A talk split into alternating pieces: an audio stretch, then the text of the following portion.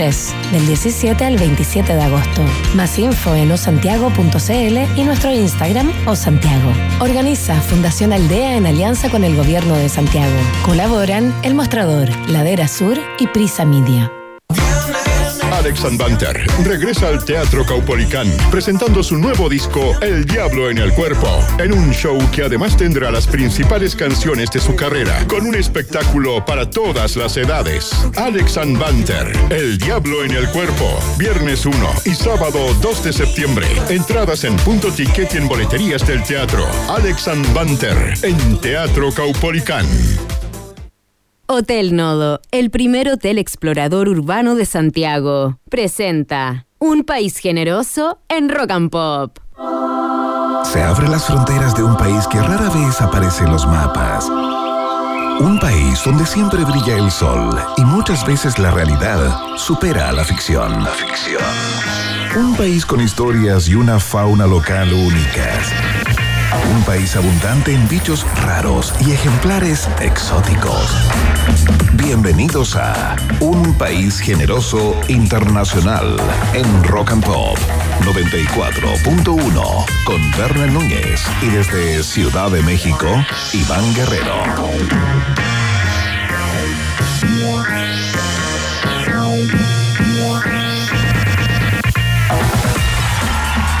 Cómo están ratitas y roedores de Chile y el mundo.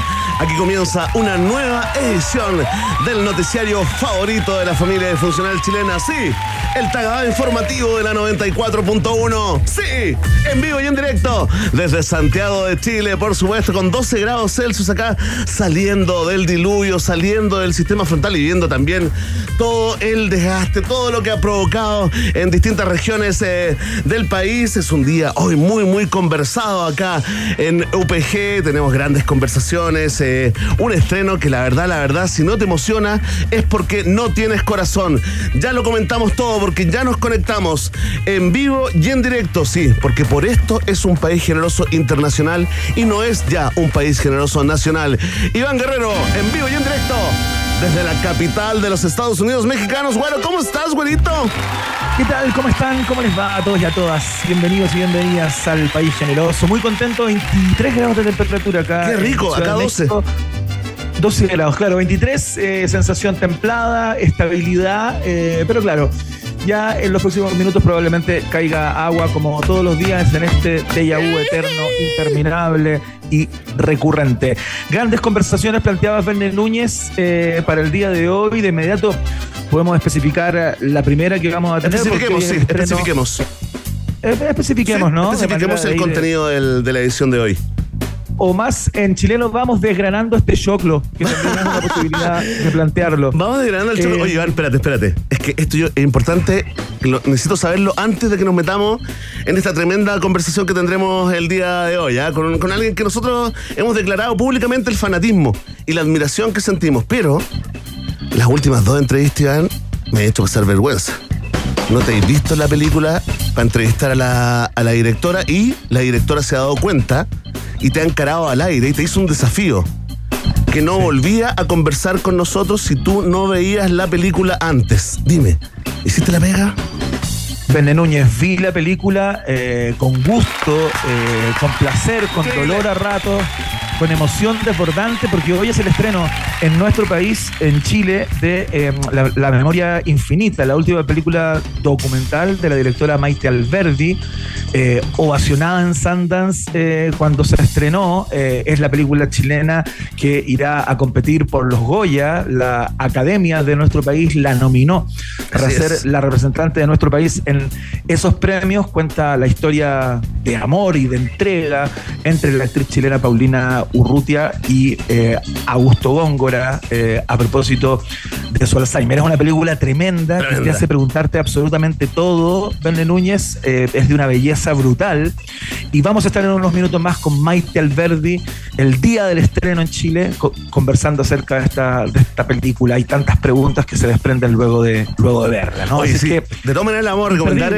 Iván Guerrero, porque la verdad, la verdad, es una película llena, llena de amor, llena de convicciones, llena de certezas.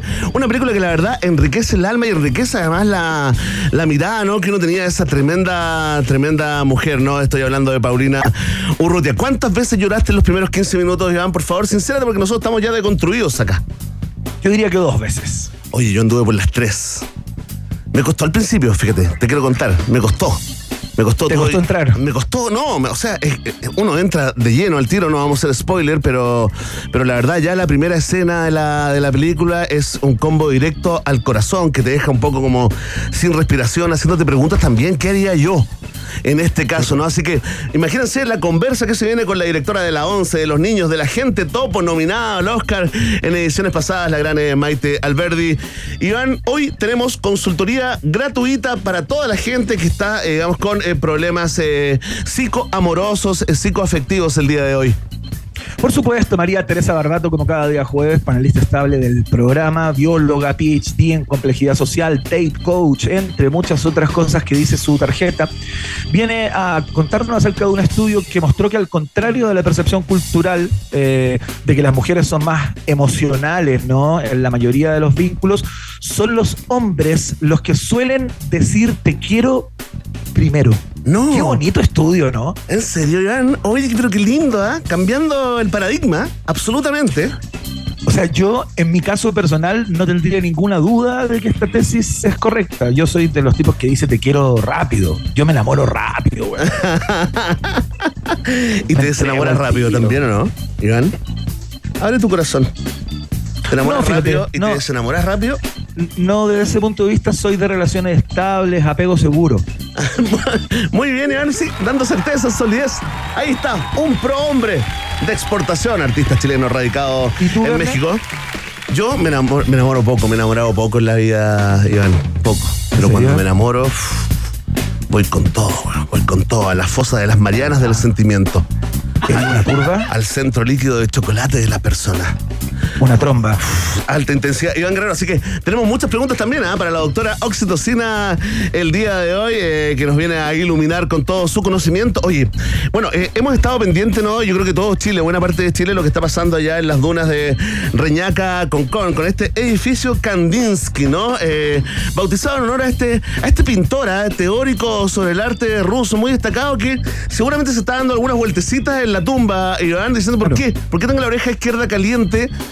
¿Quién está hablando tanto de mí si yo ya me morí hace rato? Eh, Iván está a punto ahí de, de caer, está a punto de colapsar, ¿no? El terreno eh, adyacente a, a este edificio, ¿no? Kansnitsky, que se construyó como tantos otros sobre las dunas, ¿no? Sobre el dunar ahí, famoso dunar eh, de Concón. Este socavón que se armó producto de la falla ahí de un colector de aguas lluvias, eh, de alguna forma expuso un tema que es mucho, mucho más de fondo, ¿no? Que tiene que ver con los permisos otorgados para para la construcción de este tipo de edificios, tiene que ver con la cercanía a la orilla del mar, a la costa, tiene que ver con esta depredación inmobiliaria, como han acusado hace muchos años la gente de la organización Duna Viva, Iván Guerrero, ¿ah?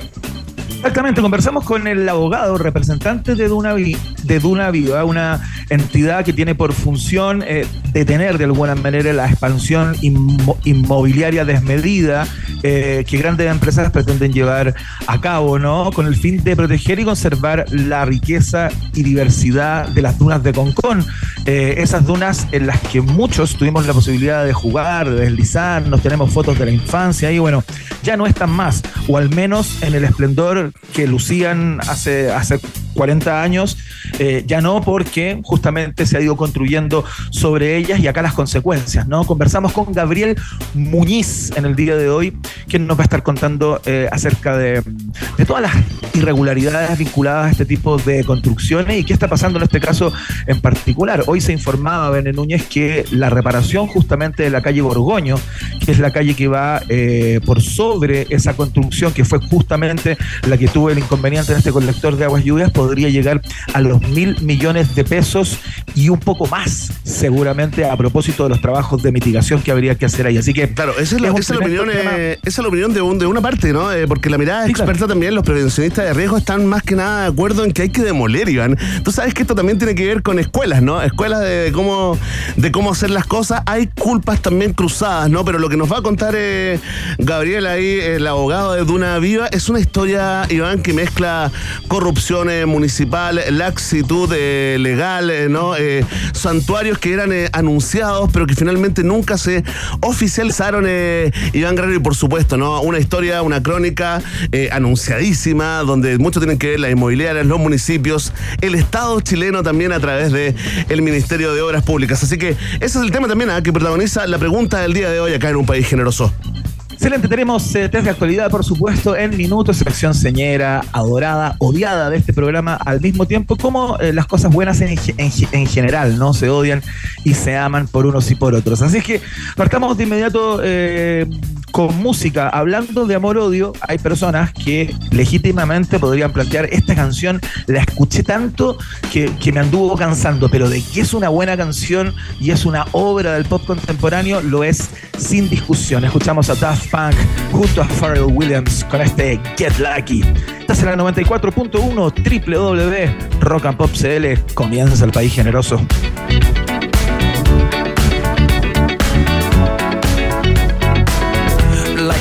Legend of the phoenix. All ends with beginnings. What keeps the planet spinning? Ah. The force from the beginning.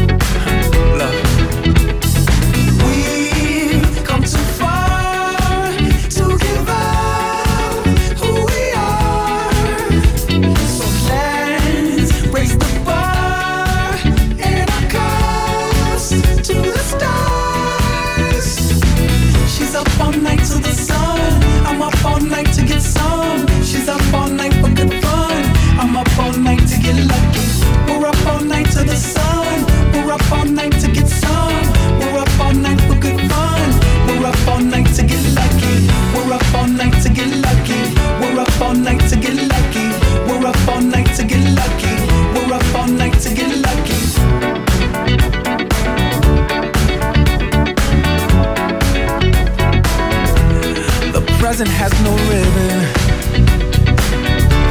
Your gift keeps on giving. What is this I'm feeling? If you wanna leave, I'm with it.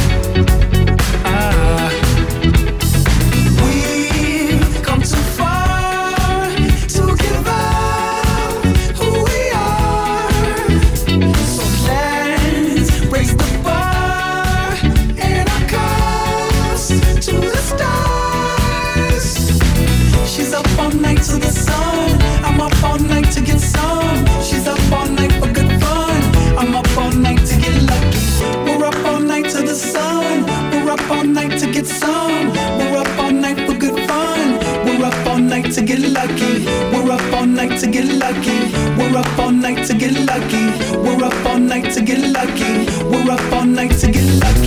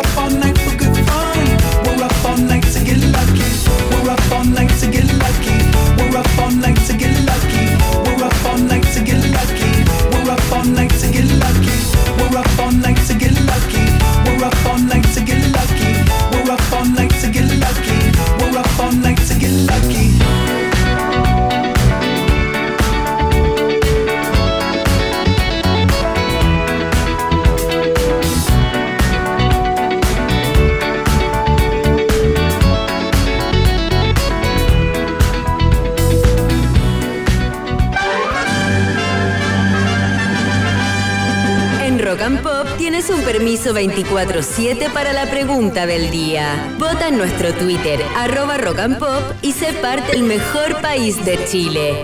Un país generoso de la rock and pop. You want to go to win lucky. You want to win to win lucky. You want to win to win lucky. Ahí estamos con todo el ritmo del viernes chico y la alarma Thompson acá en la pregunta del día. Momento hiperdemocrático en la 94.1. Ya lo adelantamos ¿ah? en la introducción de la edición de hoy de este noticiario, ¿no? Que evacuaron, ¿ah? Evacuaron el edificio Kandinsky, ¿no? Eh, construido en las dunas de Reñaca eh, por peligro de derrumbe, como te deberás eh, haber enterado, y había cadena nacional de todos los matinales y noticiarios informando desde el socavón mismo, sí, pues porque hubo una falla ahí del colector de aguas lluvias, ¿no? Que causó tremendo, tremendo socavón y el edificio quedó ahí al borde, ¿ah? Colgando. Algunos se preguntaban, ¿esto está anclado a la roca? Y, algunos propietarios dijeron, sí, eso es lo que nos dijeron cuando nos vendieron el departamento, este lujoso departamento. Eh, Iván 500 millones de pesos, ¿ah? Perdón. 500 millones de pesos cada departamento aprox. De hecho, Iván Guerrero, eh, el más barato de estos departamentos son aproximadamente dos departamentos por piso. eh, tienen el estacionamiento ubicado atrás, no en el subterráneo, porque si no, inmediatamente quedaban tapados de arena, ¿no? Tienen eh, tres dormitorios, tres baños cada uno, Iván. Y además cuenta con algunas instalaciones como jacuzzi exterior, un salón de eventos súper rico con vista al mar, un quincho hermoso, Mira, un sauna, entre, entre otros. Este es el edificio que está a punto de caerse y ser eh, destruido, ¿no? Por la ambición de las inmobiliarias. Oye, atención, ah, mira, que la constructora eh, dice que la responsabilidad no es de ellos que es del MOP, ¿no? Por haber construido, digamos, ese colector de aguas lluvias eh, en ese lugar el año 2005. La alcaldesa de Viña del Mar, la alcaldesa de Ripamonti, también está culpando al MOP, ¿no? Eh, mientras otros están apuntando a la corrupción en los municipios, ¿no? Específicamente en los departamentos de, de obras y también a, las, eh, a la depredación, ¿no? De las inmobiliarias. Comenta Iván Guerrero desde México. No, es que ya que estábamos viendo cómo se están echando las culpas y cómo están apareciendo los trapos sucios, digamos, a propósito de este, de, de este colapso, el MOP justamente eh, se defiende y dice, bueno, antes de eh, asignar responsabilidades, veamos y estudiemos quién entregó los permisos y en qué circunstancias, digamos, ¿no? pues. A propósito de las acusaciones cruzadas. Entonces ahora estamos viendo una fiesta de, eh, de echarse la culpa eh, y es parte de lo que queremos subsanar, Verne Núñez, con la pregunta del día de hoy, ponerlo, digamos, a merced de las personas que escuchan este programa. Así es, Iván, eh, porque eh, Vox Populi, eh, Vox Day, voy a traducir esto, alguna gente no lo entiende, ¿no? La voz del pueblo es la voz de Dios. Los que estudiamos latín eh, lo, lo sabemos. Bueno, vamos a salir, eh, vamos a zanjar esto con la pregunta del día y también con la conversación con eh, Gabriel Muñoz de Duna Viva, ¿no? Él nos va a desenmajar toda esta, esta madeja, eh, corrupción, permisos al borde de lo legal. Oye, atención, la pregunta es muy simple, pero a la vez compleja.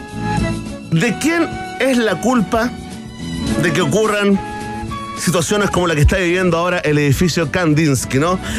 Atención, tenemos cuatro alternativas. Si tú crees que eh, la culpa no es de las inmobiliarias que depredan eh, cualquier terreno, da lo mismo, que sea santuario, da lo mismo, que sea un humedal, da lo mismo, absolutamente todo, marca la alternativa. Ah, Si tú crees que la culpa es de los municipios, de la corrupción en los municipios, fíjate que hoy día escuchaba a la, a la alcaldesa Ripamonte, Iván, que no puede, eh, por esta cosa de la carrera funcionaria pública, ¿no?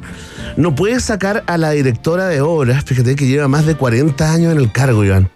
Con todo lo que ha pasado eh, con la administración anterior, todo lo que sabemos que ha pasado Sí, claro. en Viña, en, en- en todo ese sector de Concón, en Reñaca, en el mismo Concón también, bueno, no, eh, no se puede nomás. Eh, por mucho que por mucho que esté eh, cuestionada, mucho ahí quiera, está, digo. ahí está, más anclada que el, que el edificio. Bueno, atención, si tú crees que son los municipios corruptos, marca la alternativa. Ve. Si tú crees, al igual que la alcaldesa y que la constructora Besalco, que esto es culpa del MOP y por ende del Estado de Chile, marca la alternativa. Sí. Y si tú ves las cosas de otra forma, dice, bueno, la culpa finalmente es del que compra ese departamento, ¿no? Y que no investiga eh, las condiciones antes de comprar. Si piensas así, también tenemos una alternativa para ti y es la... Sí. Ahí está, está planteada la pregunta. La respuesta depende de ti, ya lo sabes. Vox Populi, Vox Day, en un país generese internacional. Puras canciones buenas en el programa de hoy. Así nos mantendremos hasta las 20 horas junto a ustedes por la Rock and Pop, www.rockandpop.cl y por supuesto la 94.1 Inexcess, Elegantly Wasted a esta hora.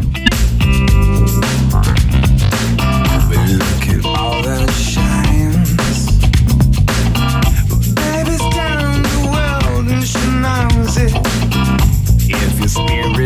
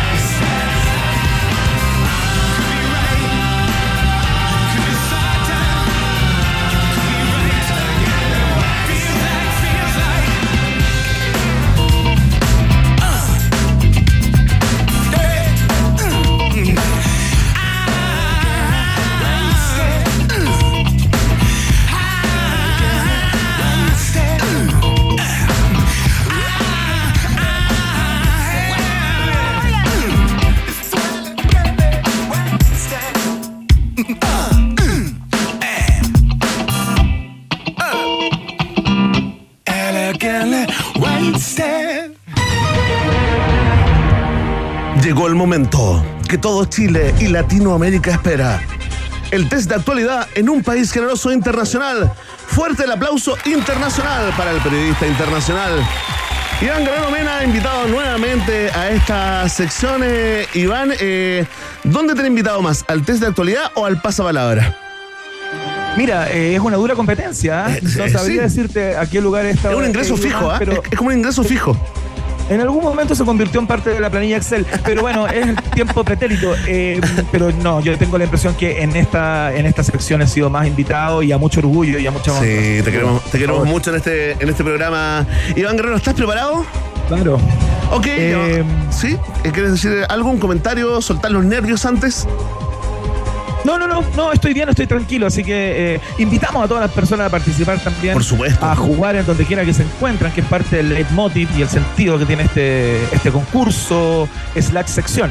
Iván, si una persona está en estos momentos en el metro de Santiago o Ciudad de México y se siente, digamos, como presionada por la espalda por un desconocido o tal vez desconocida, ¿qué consejo le damos en el test de actualidad?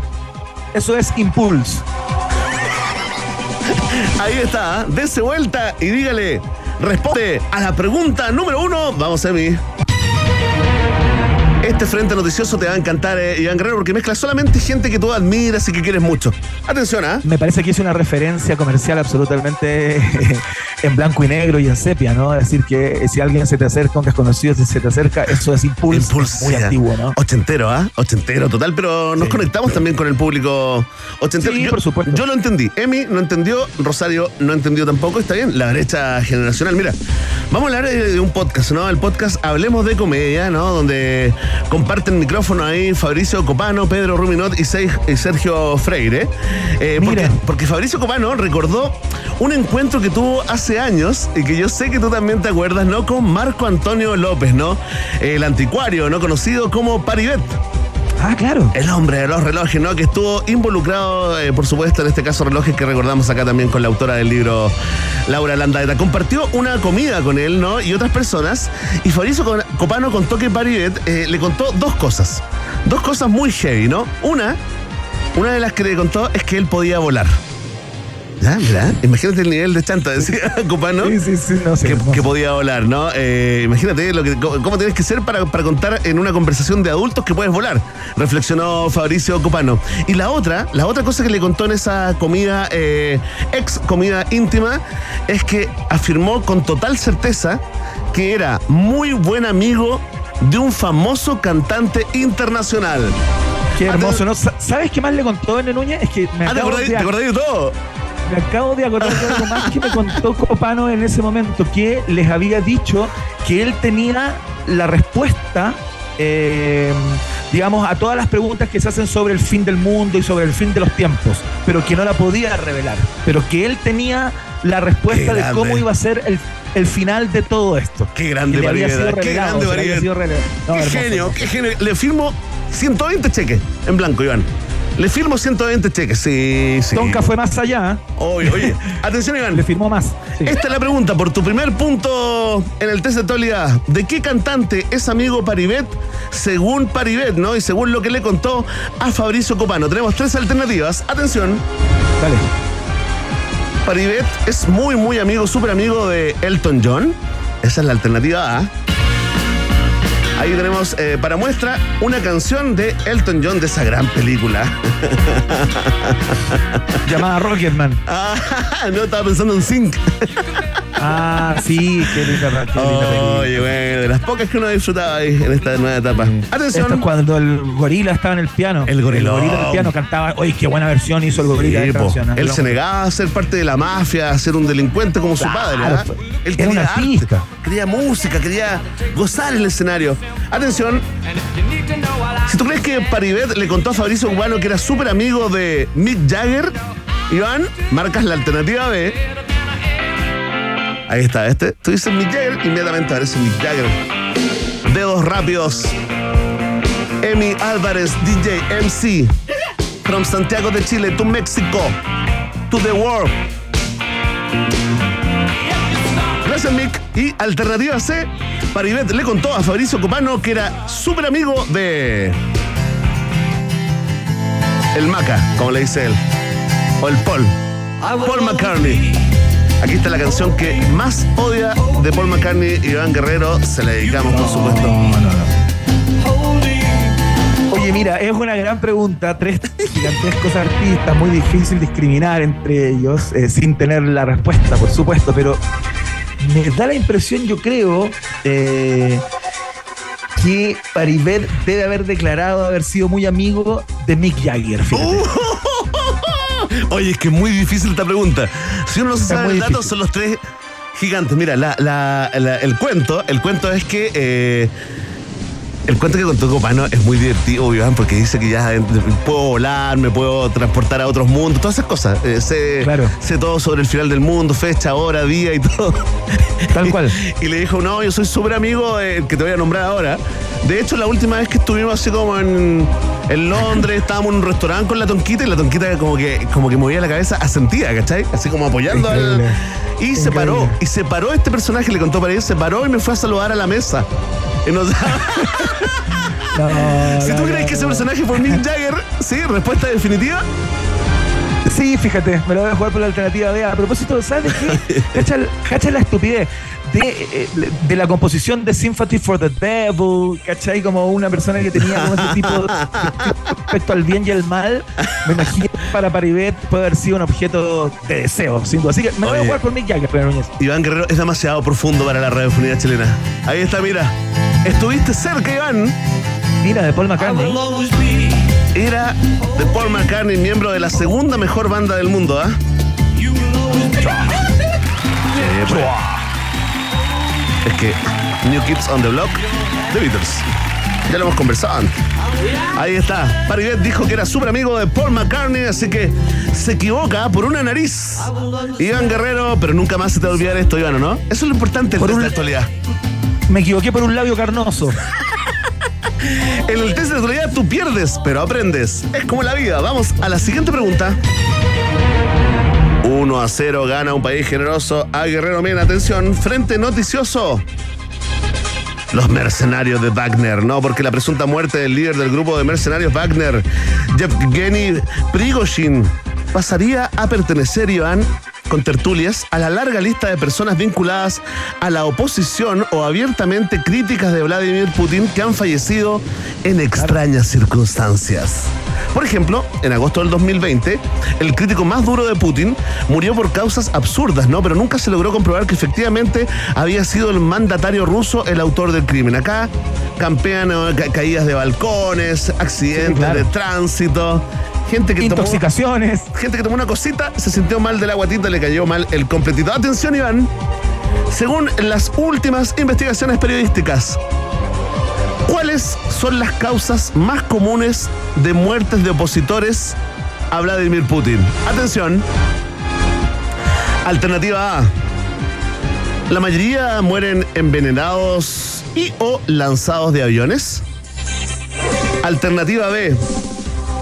La mayoría muere después de ser torturados con ratas en el intestino y un disparo en la nuca.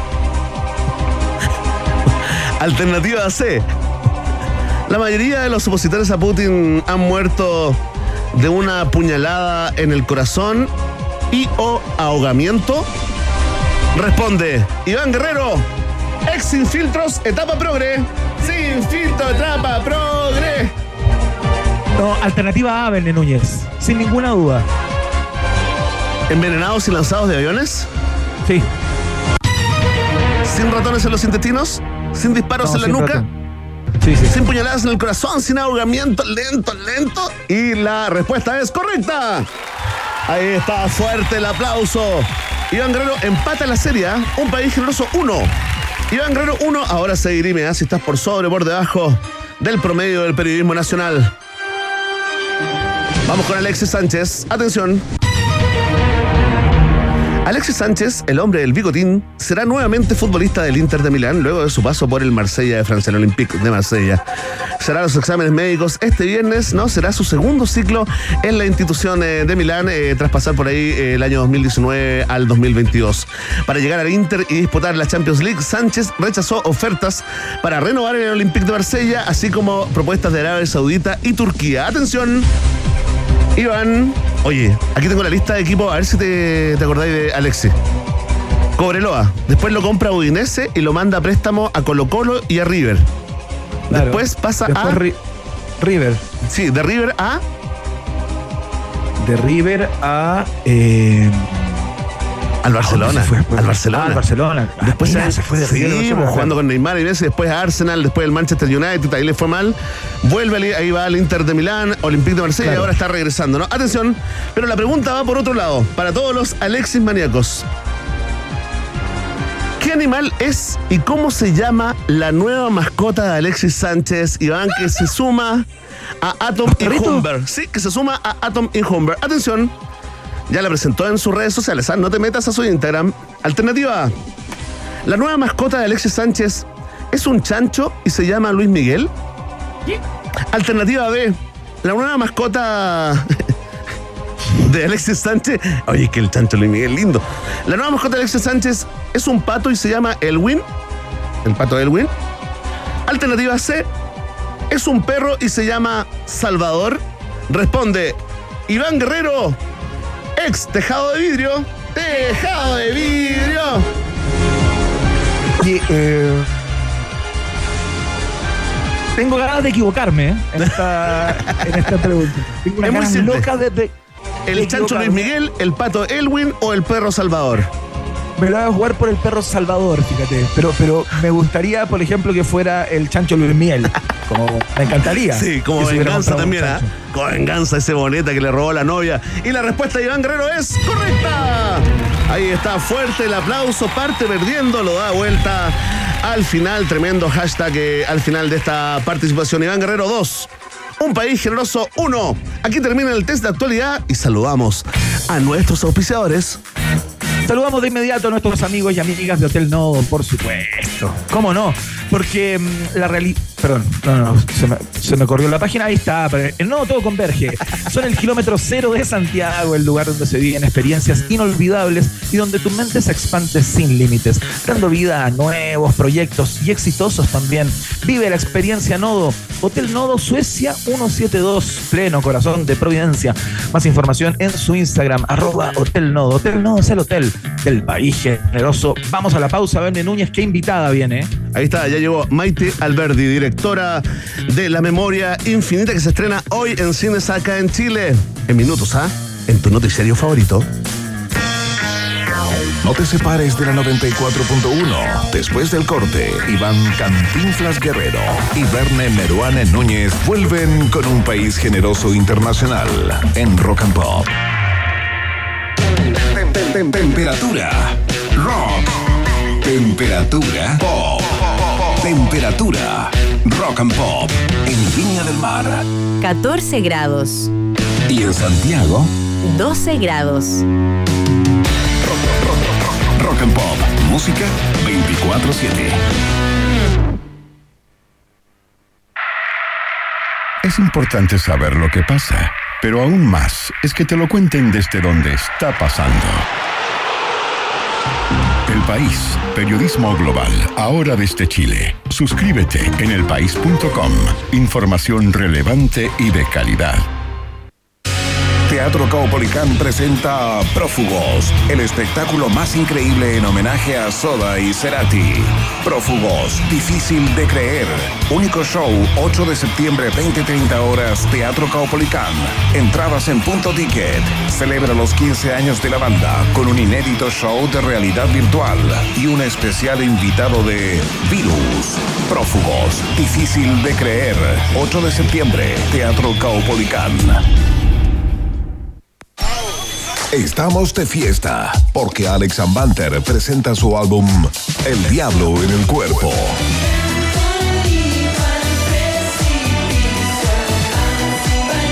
Gana entradas en rockandpop.cl y acompáñanos a bailar este 1 y 2 de septiembre en Teatro Caupolicán.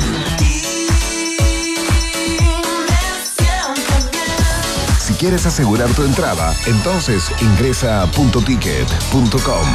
Rock and Pop, radio oficial de Alex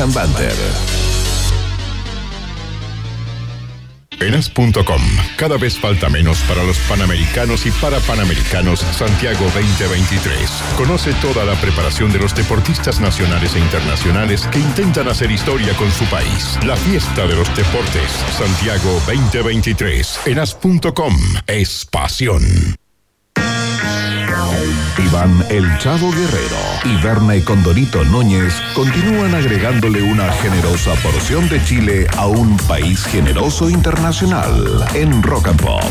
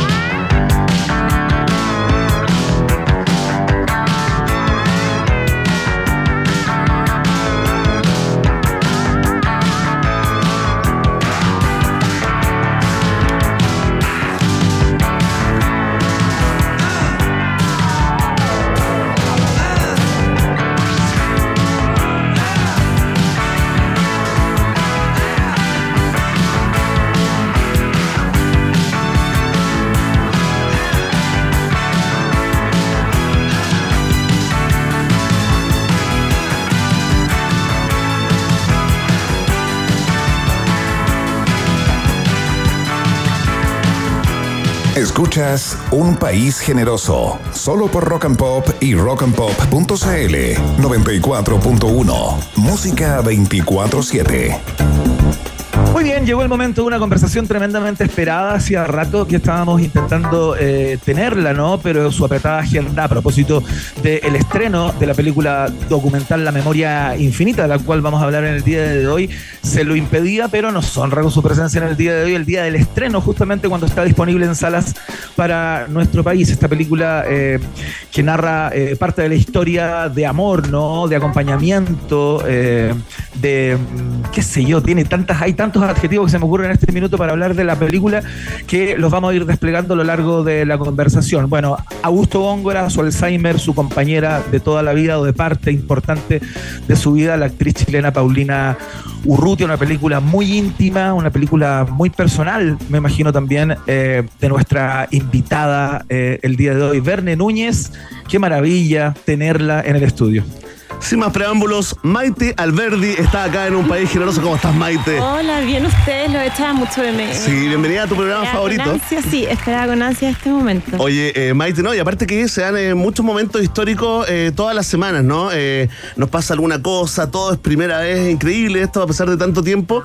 Y hoy, aunque no lo creas, estamos viviendo un nuevo momento histórico No, en la historia de muy las entrevistas con Maite. Muy ¿ah? emocionada porque me dijeron que. Yo lo primero que pregunté antes de venir, oye, ¿vieron la película? Me dijeron, sí, la vieron. Y yo dije, ¿y Iván la vio? Sí, Iván vio la película y vengo, pero con una emoción. Porque Iván, primera vez en su vida que ve una película mía. ¡Fuerte el aplauso! Impresionante, impresionante, impresionante, impresionante. O sea, me llama cuando estoy nominada al Oscar para ser el primero que me entrevista y ni siquiera la había visto. Era la segunda entrevista de la película y no la había visto. Entonces, sí, es un. Pero ahora todo, todo cambió. Maite. Se convenció Iván Me Guerrero, ¿ah? convenció de que tenía Dejemos que atrás- explorar mi atrás- filmografía. Como, lo Yo convencí te invito, después de cinco dejar atrás- intentos. Yo te pido dejar atrás las máculas, los puntos negros de nuestra historia y concentrémonos en el futuro, que es lo que viene eh, yo aquí yo para siempre digo que, adelante, que ¿no? la gente no cambia, que lo que he aprendido haciendo documentales es que la gente no cambia, que se especializa, entonces yo no puedo esperar como progresiones de las personas, pero en este caso me sorprendió. me ¿Viste? sorprendió. la gente puede cambiar. partimos con puede- mucha, con mucha emoción y, y nos metemos, yo creo que en el, en el modo que tiene la memoria infinita. Maite, cuéntanos un poquito de la crónica de esta, de esta película. Yo ya te contaba fuera del micrófono en los primeros 15 minutos que es como un índice que vamos a, a instalar para medir el efecto de esta, de esta película. Eh, dos llantos en 15 minutos, Iván, yo tres. Estoy en un momento un poquito más, más vulnerable, digamos, más... Claro, depende de, de cómo te agarre. ¿Te pasa a ti, ma- Maite? Yo me siento a ver la película y, y lloro y me emociono cada vez, pero igual no asustemos a la gente, porque No, nadie no, quiere ir a llorar al cine. po. Eh, Yo siento que es un llanto por la buena vida, es como una emoción, una envidia del buen amor también. Claro que sí. pasa eso, Qué sí. tremendo cómo, cómo se engrandecen esos dos personajes. Maite, esta es una idea tuya, tú empujas este, este proyecto, es una idea de Paulina Urrutia. Cuéntanos un poco cómo, cómo se origina la memoria infinita. Es una idea mía. Bueno, yo leí la, la entrevista que Augusto hizo en una revista contando que tenía Alzheimer abiertamente. Y unos meses después me los encontré, me contrataron para hacer una clase en una universidad donde la Paulina trabajaba. Y, y ellos estaban ahí en un contexto laboral de la Paulina y me di cuenta que ella lo llevaba al trabajo y lo integraba y todos los que trabajaban con ella eh, lo cuidaban también y me sorprendió ver que no, que no lo aislara y los vi muy enamorados y muy felices. Me pareció rarísimo como esta decisión Claro. de, de integrar y ahí empecé a proponerles la idea. La Paulina se negó hasta el día, hasta que la vio, digamos, siempre no, no, no, no, no. Y, mm, y finalmente fue Augusto el que convenció a la Paulina. ¿Cómo? Con mucha claridad. Le dijo después, desde el día uno, él dijo, yo quiero, yo quiero, yo quiero, hasta que un día estábamos almorzando después de muchos meses y Augusto le dice, Paulina, ¿qué te da vergüenza? Que yo no pueda agarrar bien el tenedor, como a mí no me da vergüenza. Yo he grabado a muchas personas en mi vida, muchas personas me han abierto las puertas de su casa, como por qué yo no voy a abrirlas y no voy a mostrar mi propia fragilidad. Entonces fue bien coherente y muy claro en lo que quería. Oye, Maite, y claro, cuando uno piensa en la génesis de todo esto, es imposible no imaginar ese momento cuando le llegas con la idea a Paulina, ¿no? Y claro, esto tiene que ver no tan solo con dibujar y plasmar el avance de una, de una condición o una enfermedad que es súper salvaje y, tremenda, sino también es meterse en una intimidad eh, de manera muy, muy presente, ¿no? Eh, tengo, tengo la impresión que hay como una técnica mixta y que, le deben haber pasado una cámara alguna vez a Paulina para que ella se grabe también y todo aquello, porque eh, está como ese momento, ¿no? ¿Cómo, cómo, ¿Qué te exponía ella en el momento en que tú llegaste con esta idea? Cuáles eran sus temores y qué era lo que no quería, eh, digamos, que se viera en pantalla o que se hiciera público. Yo creo que la Paulina, si bien es una persona pública, en general eh, ha sido muy discreta, eh, o sea, hasta el momento del diagnóstico, como muy reservada en su vida personal y le da miedo exponerla. Si al final como tiene más conciencia de la cámara también, como ese era, ese era su terror, que se está también mostrando ella. Creo que, que Augusto no lo tenía, y, pero al mismo tiempo fueron de las personas que he filmado en mi vida las más fáciles, de que nunca tuve que, que explicarles que era un documental y, y que no tenía que dar tanto contexto, ellos lo tenían clarísimo. Oye, Maite, eh, cuéntanos, es increíble el dato este de que Augusto Góngora finalmente haya sido el que, el que le da el vamos, ¿no? El que da el permiso para, para meter cámara en su intimidad. ¿Tú conociste a Augusto Góngora antes? Eh, ¿Fuiste testigo antes de, grabar eh, con él, digamos? ¿Fuiste testigo también de, la progresión de su enfermedad? No, para nada. Yo cuando empecé a trabajar con ellos, filmamos cinco años. Eh, y era bastante como al inicio del diagnóstico. Entonces yo viví, viví la evolución, pero no lo conocía en persona antes. Por supuesto que lo conocía, lo admiraba y veía todos sus programas, eh, que era alguien, creo, cercano para todos. Eh, y sin video cuando uno era adolescente, era como el programa que podía ver pedazos de películas y la arrendar al blockbuster, como eh, también tiene que ver con, con, la, con la carrera de uno, pero no lo conocía en persona. Y yo siento que lo conocí, que también esa es la gracia que tiene la película, como o con lo que decía Iván, es mucho, o sea, acá hay una identidad que permanece. O sea, yo siento que conocí realmente a Augusto Góngora porque eh, pese al Alzheimer, lo que vi era un cuerpo que siempre recordaba, como él no sabe cuántos años lleva con la Paulina, pero tiene clarísimo quién es la Paulina, qué es su amor.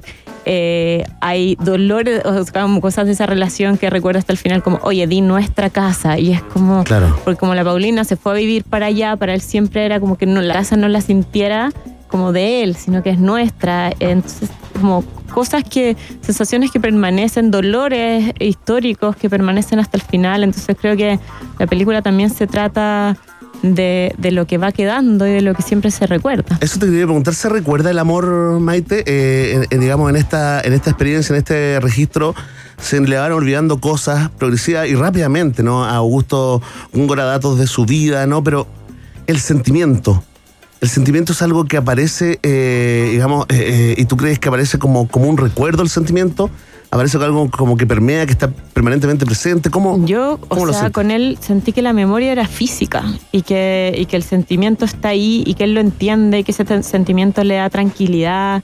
Vemos a un Augusto que siempre estuvo contento y tranquilo porque está sintiendo que a mí me tocó verlo hasta el último día, que la, o sea, aunque no comunicara, la reconoció hasta el final y reconoció ese amor hasta el final. Entonces, si bien no, como que entendemos la memoria desde la información y desde los hechos, y es lindo, porque la película lo dice en un discurso político que estando en la inauguración de su libro, dice, a ver, no bastan los actos conmemorativos, no bastan las cifras, no bastan los hechos, tenemos que como chilenos reconstituir nuestra memoria emocional, y eso es lo que plantea la película, hay una memoria emocional que la ves y sigue ahí y que se mueve eh, por distintos sentimientos y que ese cuerpo está conectado con sus sentimientos hasta el final. Entonces por eso es una memoria infinita. Infinita. Hay algo, hay algo que es muy bonito también, Maite, y que recorre toda la película. Eh, esto no es un spoiler, porque es más bien un paisaje, no es un momento, ¿no? Eh, eh, y tiene que ver con que uno, esta película desmitifica esa creencia que uno tiene, que las personas que conviven con, con, otros que están enfermos o otras que están enfermas, tienden a acostumbrarse o, a, o a casi soslayar los efectos de la enfermedad de la persona cercana.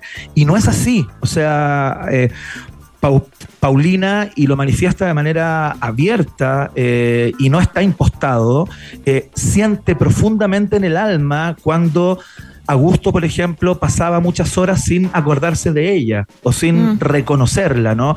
Y eso es muy bonito porque, porque quebra esa, mm, esa creencia que uno tenía, que las personas se acostumbran a que la pareja de la persona que está con Alzheimer no la recuerde o, o no le haga un mimo en algún momento cuando lo necesita también. Entonces, eso es muy bonito y es una película que está muy jugada como en el gesto, ¿cachai? Que yo creo que eso también es súper difícil, es muy de, de ver cómo las manos tocan el rostro. Hay una escena muy preciosa en que Paulina afeita a, a Gusto también, eh, en, en donde es, es un nivel de intimidad que, que se logra.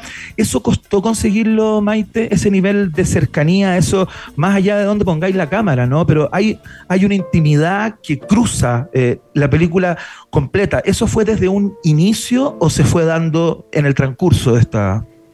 Sí, esta tiene historia. que ver con tus preguntas de la, de la cámara que no te, no te respondí. Eh, es una intimidad que se va construyendo, un acceso que se va haciendo de a poquito, que nos fuimos acostumbrando, eh, que ellos se van sintiendo cómodos con la cámara rápidamente. A mí me da risa porque Augusto, como siempre, estuvo en la tele y mi director de foto de toda la vida fue su camarógrafo en todos los programas. No. Entonces llegaba. Pablo, era muy bonito y se ponía como siguiéndolo con el cuerpo y nunca le daba la espalda a la cámara. Se nos matamos de la risa porque, por favor, Augusto, si no estamos en un programa. Conciencia de tele. Conciencia, o sea, y como que al tiro nos reíamos con la Paulina porque ponía como el pecho así ya listo, como se paraba, se, se enderezaba. Entonces, eh, los dos siempre supieron que la cámara estaba ahí, como, como que siempre reconoció al equipo, entendía lo que era una cámara. Entonces, también era muy lindo para mí porque si bien era alguien con Alzheimer, nunca hubo que explicarle que me ha pasado con otras personas con demencia que es una cámara, que lo está grabando.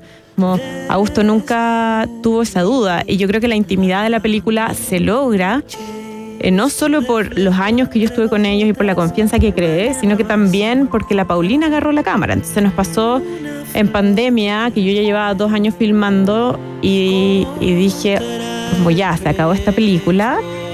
Y mandé la cámara, pero no con la intención de, mm, de que ese material fuera material eh, que iba a resultar, sino más bien como un material de investigación para yo saber en qué estaban hasta que yo volviera. Ajá. Pero claro, la pandemia, el, el confinamiento se empezó a alargar y, mm, y lo que hacíamos era como una especie de diario donde la Paulina grababa y me mandaba unos audios como, mira, llevo tres horas acá y ha pasado esto. Después yo le contestaba por mensaje de voz y estamos, era una correspondencia entre las dos y una compañía para ambas esa cámara. Y después cuando empezó a pasar el tiempo dimensioné la intimidad y la profundidad que tenía ese material, que aunque yo tuviese todo el acceso del mundo, porque lo tenía, hay cosas que pasan en una pareja que solo vas a lograr cuando estás solo, Exacto. como cosas que canta la Paulina, una forma de hablarse.